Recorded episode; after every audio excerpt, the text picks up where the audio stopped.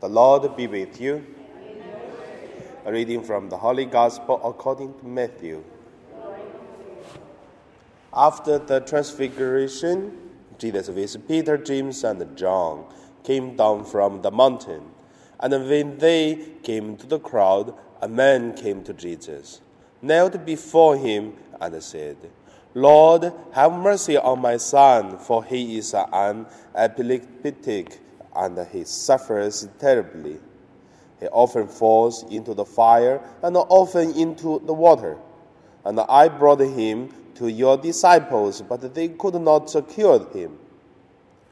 Jesus answered, You faithless and the previous generation, how much longer must I be with you? How much longer must I put up with you? Bring him here to me. And Jesus rebuked the demon, and uh, it came out of him. And uh, the boy was cured instantly. Then the disciples came to Jesus privately and said, Why could we not cast it out? Jesus said to them, Because of your little faith.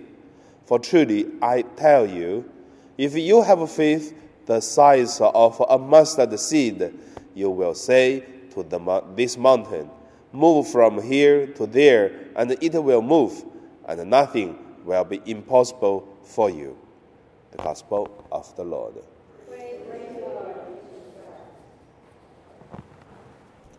So today, my meditation, I would call it uh, a martyrdom church. So it is uh, uh, combined yesterday and today, the two saints, St. Lawrence and today St. Clare, in different way of martyrdom. The first, let's say, the martyrs, it is not a, a private hero of the church. Why say this? Because we can say St. Lawrence. So this saint, he it is a, symbol of uh, the time. It is the turning point of uh, a time, because St. Lawrence it is the the the saint, the last saint of the the martyrdom for the 300 years of persecution in Rome. He served the Pope, he taking care of the money, and also his holiness, his prayer, and his loyalty, and also his uh, courage make St. Lawrence. It is a really different uh, saint. And as soon as he died in the persecution, a few years or second year, and then the Romans' uh, persecution for 300 years finished and then changed very fast. That's why he's like a, a person who threw a stone. Actually, around these two or three months, in different homily, I shared the similar things. The church history, like uh, we throw a stone. The people who are strongly looking for, have the desire for God. And then sometimes the people are so cruel they don't have any interest in looking for God.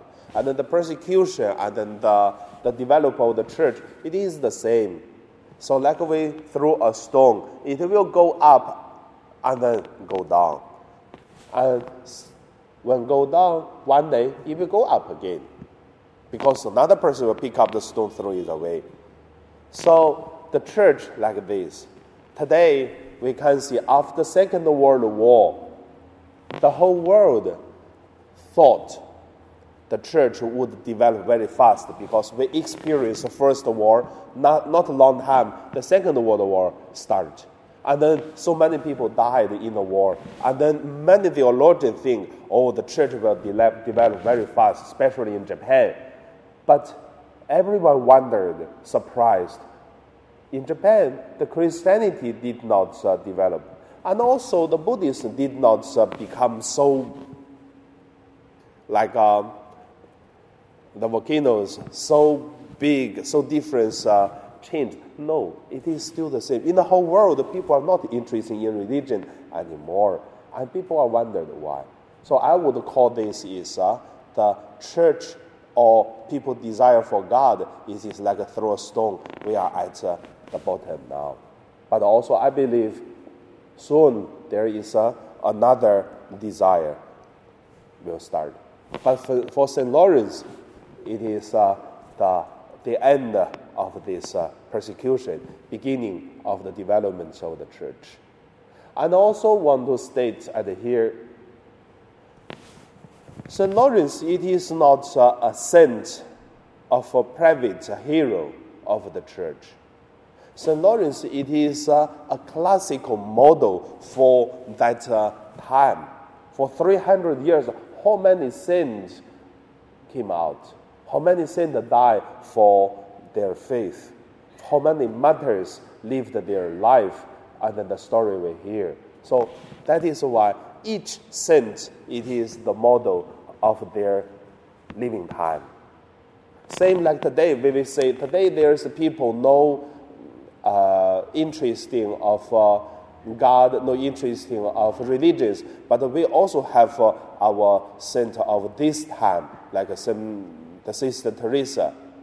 Why Sister Teresa? She is the saint and so fast. Because you, you look at Hong Kong, you also get the idea. In Hong Kong, how many schools we have, uh, how many hospitals we have, uh, how, many, how many the priests and the sisters, and then freely to serve the church without salary. Whatever priest or bishop, we have the same. So that is the time spirituality and the sin come from this spirituality's practice. So same Saint Clare, Saint Francis, it is the saint of their time at the 1200. So their spirituality, it is poverty among the holiness. So that's the first point. The second point, it is uh, the martyrdom, the holiness of the martyrdom based on daily life. I would use a simple image, which is uh, fire. If we have uh, a fire, and then we should keep many wood in the fire so that the fire will be continued. And then sometimes if you make a fire, you will see there are something wood broken, and then there is a, a flame, and then there are some like stars, and then jump from the fire. I would call the scent like that. The fire is hot, hot. It is uh, burning. It is uh, bright. It is uh, lighting but there are some things jumping out if, the, if, if it is the same, it's based on the fire. So they don't uh, jump all the time, but without this fire, without this wood, and there's no such kind of uh, breaking or flame outside. No. So all the saints, they have their holiness in their daily life. Just in some particular things happened in some particular uh, time, and then there are some beauty of the holiness jump out. So that's the second point. The martyrdom, the holiness of the martyrdom based on daily holy life. The third point is don't, uh, don't afraid this world. Why say don't afraid this world? Because we can see from two saints. One is Lawrence, second it is St. Clare and St. Francis. They are very different at time. One, it is during the time of the church's persecution. Another time, it is during the church have big power, influence on the countries in the religions in the church. Both. But they are both are holy. They don't afraid of uh, the world. Sometimes the world let us look at so powerful, no one can against, no one can conquer it. We have to follow. But if we follow, we are not the saint. Because the church saint used to say the truth. The truth make people feel uncomfortable. But like medicines, if it tastes bad, it heal the sickness. If just eat the candies, it make sickness sometimes. So why we don't are scared for the world? First, Jesus Christ conquered the world already by his death and resurrection. Second, and this world, it is like a tiger, but made by papers. Like when we go to the funeral house, you can see there are buildings, there are cars, there are iPhone 9, iPhone 10, whatever, but made by paper. It looks big, looks beautiful, but it is fake. So the worldly power is not that scared. And then the third, third is even if we feel scared, it's useless because we have to face it. We feel scared, we will face it. We don't feel scared, we will face it. There's no choice.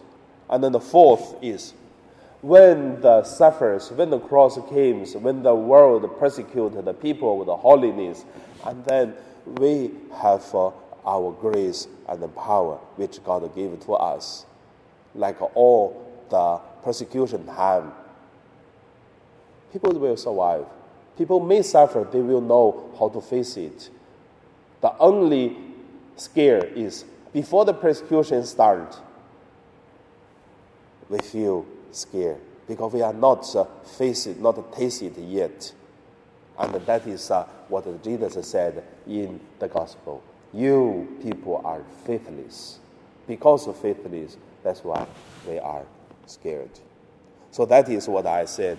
Our church, it is a church of uh, martyrdom that is uh, leading by Jesus.